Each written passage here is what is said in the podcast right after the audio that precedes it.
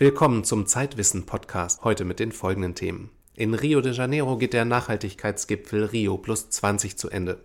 Unser Autor Thomas Häusler hat einige Kritiker der Veranstaltung getroffen. Gibt es eine zweite Erde im Weltall? Darüber sprechen wir mit der Astrophysikerin Lisa Kaltenegger.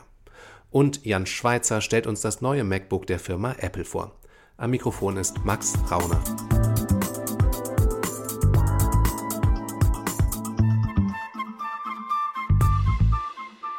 Wenig konkret und zu unverbindlich. So lautet die Kritik an der Abschlussdeklaration des Nachhaltigkeitsgipfels Rio plus 20. Die UNO hatte zu diesem Gipfel nach Rio de Janeiro eingeladen. Vor 20 Jahren hatte man am selben Ort darüber verhandelt, wie die Menschheit schonender mit den Ressourcen des Planeten Erde umgehen könne. Heute wird so viel über Nachhaltigkeit geredet, dass dieser Begriff mitunter nur noch eine Floskel ist. Das jedenfalls meinen Kritiker, die unser Autor Thomas Häusler in Rio getroffen hat. Auf dem Gipfel der Völker geht es laut zu und bunt. Ein Wirrwarr an Stimmen und Farben. In Dutzenden Zelten entlang einer malerischen Meeresbucht im Stadtzentrum debattieren Vertreter kirchlicher Organisationen mit Indianern, Kleinbauern mit Pfadfindern, Forscher mit Mitgliedern von Müllkooperativen. Statt Anzug trägt man hier Federschmuck statt Kostümtätowierungen. Unkonventionelle Reden sind hier fast die Norm.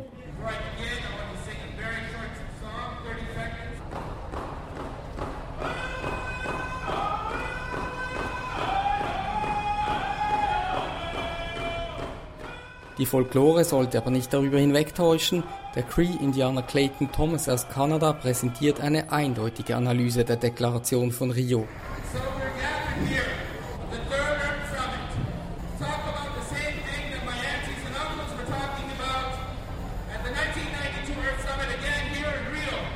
Man rede hier noch immer über die gleichen Dinge, über die bereits seine Onkel und Tanten am Vorgängergipfel 1992 geredet hätten. Fortschritt gleich Null. This Earth Summit has been entirely taken over, stolen from the people by the corporate sector and by powerful economies like the United States, Canada, the European Union and others. Der Gipfel sei von der Wirtschaft und reichen Ländern wie den USA, Kanada und der EU gestohlen worden. So oder ähnlich denken viele hier am Gipfel der Völker. Auch namhafte Organisationen sehen den Entwurf der Deklaration skeptisch, etwa den Fokus auf die grüne Wirtschaft. Stellvertretend Barbara Unmüßig von der Deutschen Heinrich Böll Stiftung, die den Grünen nahesteht. Die größte Kritik ist, was heißt denn dann grün? Man kann ja auch sagen, ein Großstaudamm ist grün, weil er keinen CO2-Ausstoß produziert oder nur wenig. Wir sehen doch aber, dass all diese Themen große soziale Dimensionen haben. Also mit Großstaudämmen werden Wälder abgeholzt, es werden Indigene vertrieben, die bis dato eigentlich sehr naturverträglich gewirtschaftet haben. Grüne Technologie könne natürlich gut sein, aber man müsse alle Projekte auf ihre sozialen Folgen prüfen. Barbara Unmüßig wünschte sich aber eine noch grundlegendere Diskussion. Was das Problem ist, ist, dass die Konzepte sich auch nicht mit sozialer Gerechtigkeit und schon gar nicht mit Machtfragen auseinandersetzen. Ebenfalls außen vor bleibe die Debatte darüber, wie viel Wachstum überhaupt noch möglich sei. In der Meinung vieler am Gipfel der Völker kann es Wirtschaftswachstum bald nur noch für die armen Länder geben. Wir müssen weniger Auto fahren und vor allem auch was die Ernährungsangewohnheiten angeht, dramatisch unseren ökologischen Fußabdruck im Süden runterschrauben. Wir importieren ja sozusagen virtuell Wasser oder Fläche nach Europa, weil im Süden wird das Soja angebaut, um dann die Saumagen und Kuhmagen im Norden zu bedienen.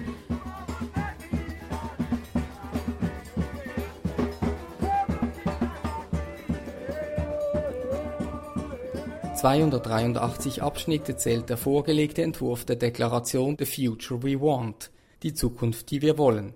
Es bereitet kaum Mühe, auf dem Gipfel der Völker fast ebenso viele Kritikpunkte an dem Papier zu hören zu bekommen. Viel Empörung ruft hervor, dass die Länder, die fossile Brennstoffe mit Milliarden subventionieren, lediglich mit schwachen Worten dazu eingeladen werden, damit aufzuhören. Besonders verärgert darüber ist Clayton Thomas vom Stamm der Cree-Indianer in Kanada, denn nicht zuletzt sein Heimatland hat dafür gesorgt, dass keine stärkere Formulierung in der Deklaration steht. Und das Volk von Thomas ist betroffen vom Abbau von Teersand, der besonders schädlich ist für die Umwelt. Was Thomas etwas zuversichtlich stimmt, sagt er, das sei, dass wegen der vielen Krisen immer mehr Menschen einstehen würden für ihre Rechte und für die Umwelt. There are factors like the global triple crisis that are compelling more people to become politicized on issues of climate and protecting our ecology and standing up for fundamental human rights.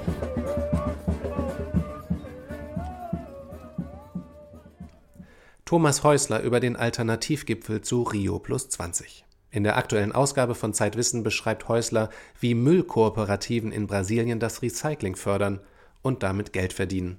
Nachhaltig, wenn man so will.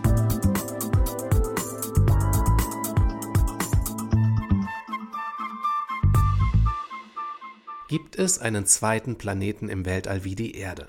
Mit Wasser, Luft und vielleicht sogar Lebewesen? Das ist eines der großen Rätsel der Astronomie. Seit 1995 haben Astronomen knapp 800 Exoplaneten entdeckt, Planeten also, die um ferne Sterne kreisen. Ist vielleicht schon einer darunter, den man als zweite Erde bezeichnen könnte? Das habe ich Lisa Kaltenegger vom Max Planck Institut für Astronomie in Heidelberg gefragt. Ah, wir haben jetzt äh, von Kepler, dieser NASA-Mission, da gibt es eine Mission, die 150.000 Sterne sich anschaut. Jetzt einmal eine Idee, wie viele Planeten es um jeweils einen Stern gibt und wie viele von denen klein sind. Das heißt, die, sind, die könnten felsartig sein. Ah, wir haben aber jetzt auch schon zwei dieser Planeten, die sind sehr nah beim Stern, also sehr heiß, aber wir wissen die, den Radius und die Masse, das heißt die mittlere Dichte, und die sind wie die Erde. Das heißt, es gibt Planeten da draußen wie die Erde, wie gesagt, viel, viel heißer. Da gibt es Lava an der Oberfläche, weil sie so nah am Stern drin sind.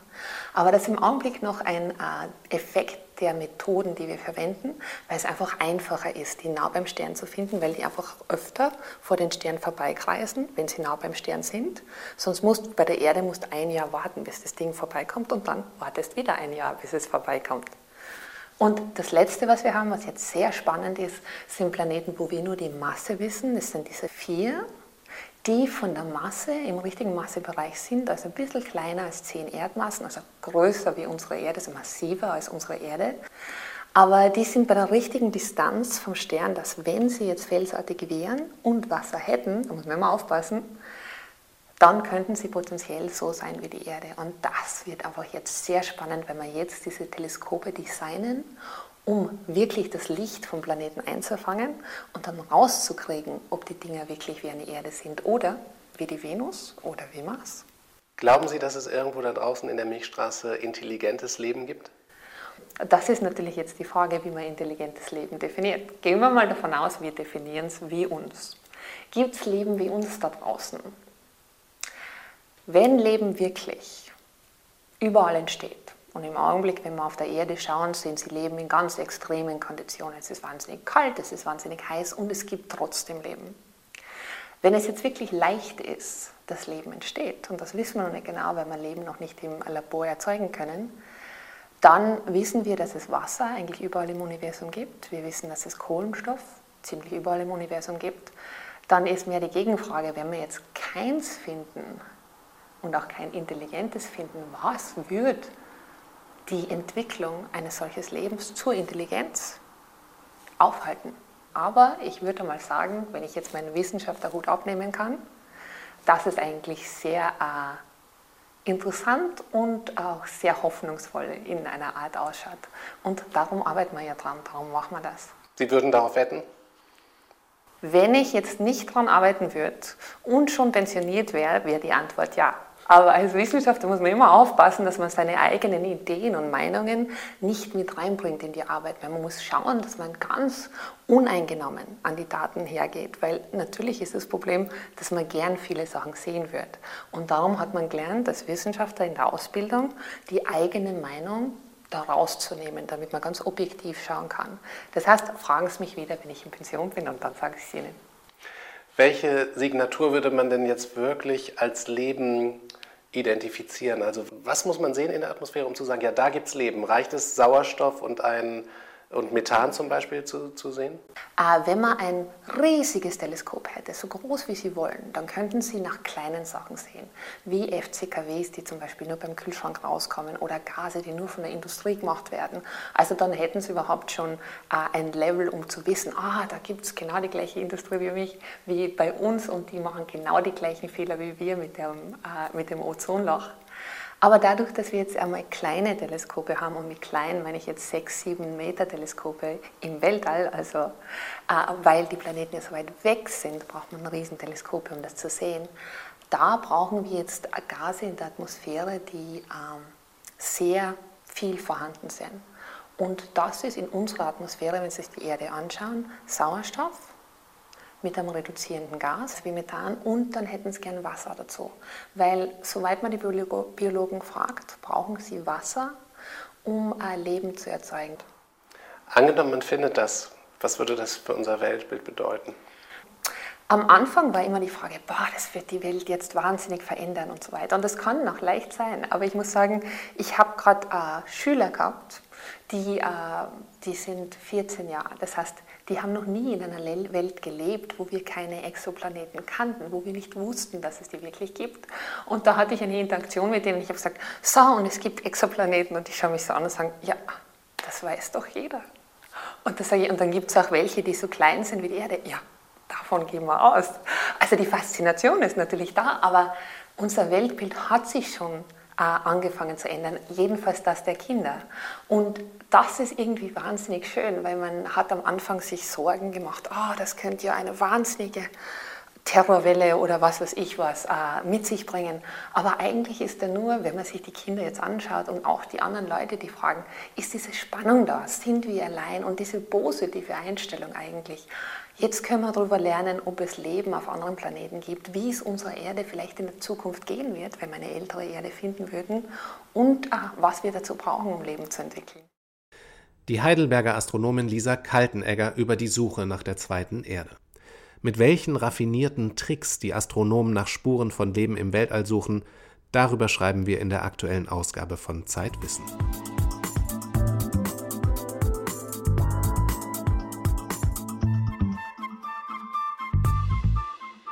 Apple hat ein neues MacBook auf den Markt gebracht und weil der Bildschirm eine Revolution sein soll, hat sich Jan Schweitzer das Gerät einmal angeschaut. Jan, es gab mal wieder einigen Hype um dieses Notebook. Ist das Ding denn wirklich so toll? Ja, ich finde schon, das ist schon ein richtiges Erlebnis, sich dieses Display des MacBook Pros mal anzuschauen. Danach, wenn man das gesehen hat, dann will man eigentlich sein altes Display nicht mehr wieder haben. Und Apple hat da eigentlich das konsequent fortgeführt, was es mit dem iPhone begonnen hat was es mit dem iPad 3 oder dem neuen iPad fortgeführt hat. Es hat jetzt auf dem Gerät, das man eigentlich den ganzen Tag über anstarrt, hat es jetzt auch dieses hochauflösende Display verwirklicht und äh, ich glaube, dass uns das noch alle beschäftigen wird in Zukunft. Also du siehst ja hier meinen großen Monitor, da gucke ich den ganzen Tag drauf und ich habe jedenfalls abends nicht das Gefühl, ich habe irgendwelche Kopfschmerzen, weil es zu niedrig aufgelöst wäre. Was ist denn jetzt das Tolle an diesem Retina-Display? Ich kann natürlich nichts über die Langzeiterfahrung sagen. Ich habe mir dieses MacBook Pro nur relativ kurz anschauen können. Aber ähm, was ich da gesehen habe, das hat mich wirklich überzeugt. Das Tolle daran ist, dass man, auch wenn man nah rangeht, keinen einzigen Pixel mehr sieht. Es ist wirklich nichts zu erkennen, auch wenn man sich Bilder anschaut, Fotos anschaut oder Videos anschaut, man kann noch so nah rangehen, man sieht keinen Pixel, ist auch kein Wunder. Dieses Display hat insgesamt 5 Millionen Pixel und damit deutlich mehr als ein HDTV-Gerät. Das hat meist nur so 3 Millionen Pixel. Und ich könnte mir schon vorstellen, dass das, wenn man da wirklich die ganze Zeit drauf startet, dass man da am Ende des Tages, am Abend, nach ein paar Stunden Computerarbeit schon einen Vorteil merken wird, kann das aber natürlich nicht versprechen. Also das heißt, das ist ungefähr so, als würdest du unser Magazin oder ein anderes auf Papier sehen, nur es fühlt sich nicht so an. Es ist wirklich fast so ein Erlebnis, als ob man ein Magazin liest. Die Apple Marketingabteilung, die ja ähm, ihre Sachen auch sehr gut und schlau promotet, die spricht auch davon, dass es ein Magazinerlebnis ist. Aber sie haben, muss man auch ehrlicherweise sagen, recht damit. Wenn man sich dieses Display anschaut, dann hat man nicht mehr das Gefühl, auf einen Computer, auf ein Notebook zu gucken, sondern es ist wirklich so, als ob man ein Magazin anschaut. Zumindest wenn man sich die Bilder darauf anschaut oder wenn man sich gute Webseiten anschaut zum Beispiel. Also du schwärmst mal wieder, gibt es Nachteile? Ich könnte mir vorstellen, dass so viel, so viele Pixel irgendwie auf die Prozessorleistung gehen. Also ein paar Nachteile gibt es, glaube ich, schon. Zum einen ist es so, dass Programme auf dieses oder für dieses Retina-Display angepasst werden müssen. Zumindest einige Programme. Und das ist noch nicht geschehen. Im Moment sind es natürlich vor allem die des Herstellers Apple, die schon angepasst sind. Da müssen aber die Drittanbieter noch nachziehen. Und ob sie das alle tun werden, ist noch fraglich, denn der Aufwand wird wahrscheinlich nicht ganz so gering sein und äh, der Ertrag vielleicht nicht ganz so groß, denn nicht jeder wird sich dieses äh, MacBook Pro mit Retina-Display leisten können. Das ist nämlich der zweite Nachteil im Moment, dass äh, Gerät kostet deutlich mehr als ein normales MacBook Pro. Unter knapp 2300 Euro ist Ui. das Gerät nicht zu haben. Ja, das ist schon nicht ganz so wenig, das muss man sagen. Und wo wir gerade bei den Kosten sind, wenn das Ding mal kaputt geht, dann wird es auch nicht so ganz günstig werden. Warum? Ähm, das ist wahrscheinlich dem geschuldet, dass dieses äh, Gerät auch nochmal dünner geworden ist als das äh, alte MacBook Pro. Und man gleichzeitig aber auch vor allem die Akkuleistung erhalten wollte. Man wollte nicht, dass dieses Gerät nach drei, vier Stunden schon wieder an den Strom muss und deswegen wurde da relativ viel dem Ziel untergeordnet, möglichst viel Akkukapazität unterzubringen. Wir haben da auch ein Bild gesehen ähm, aus dem Inneren dieses äh, Gerätes und da hat man ganz eindeutig erkannt, äh, dass es kein Akku ist, den man einfach mal so austauschen kann, sondern das sind so ein paar, ich glaube, acht verschiedene Akkupacks, die da eingebaut wurden. Und man hat das Gefühl, die wurden gerade da eingebaut, wo auch gerade Platz war. Nichts ähm, für Bastler also. Das ist wirklich nichts für Bastler. Früher konnte man bei den älteren MacBook-Modellen konnte man das fast noch selber machen. Da konnte man eine Klappe unten aufmachen und dann mal eben den neuen Akku einsetzen. Das ist hier wirklich überhaupt nicht möglich. Wenn der Akku kaputt ist, dann muss man das einschicken an Apple und die setzen dann einen neuen Akku ein. Wir haben diese Sendung mit dem Nachhaltigkeitsgipfel begonnen. Das heißt, wir werden jetzt nicht dazu aufrufen, dass jeder sofort zum nächsten Apple Store läuft. Jan Schweizer war das über das neue MacBook von Apple.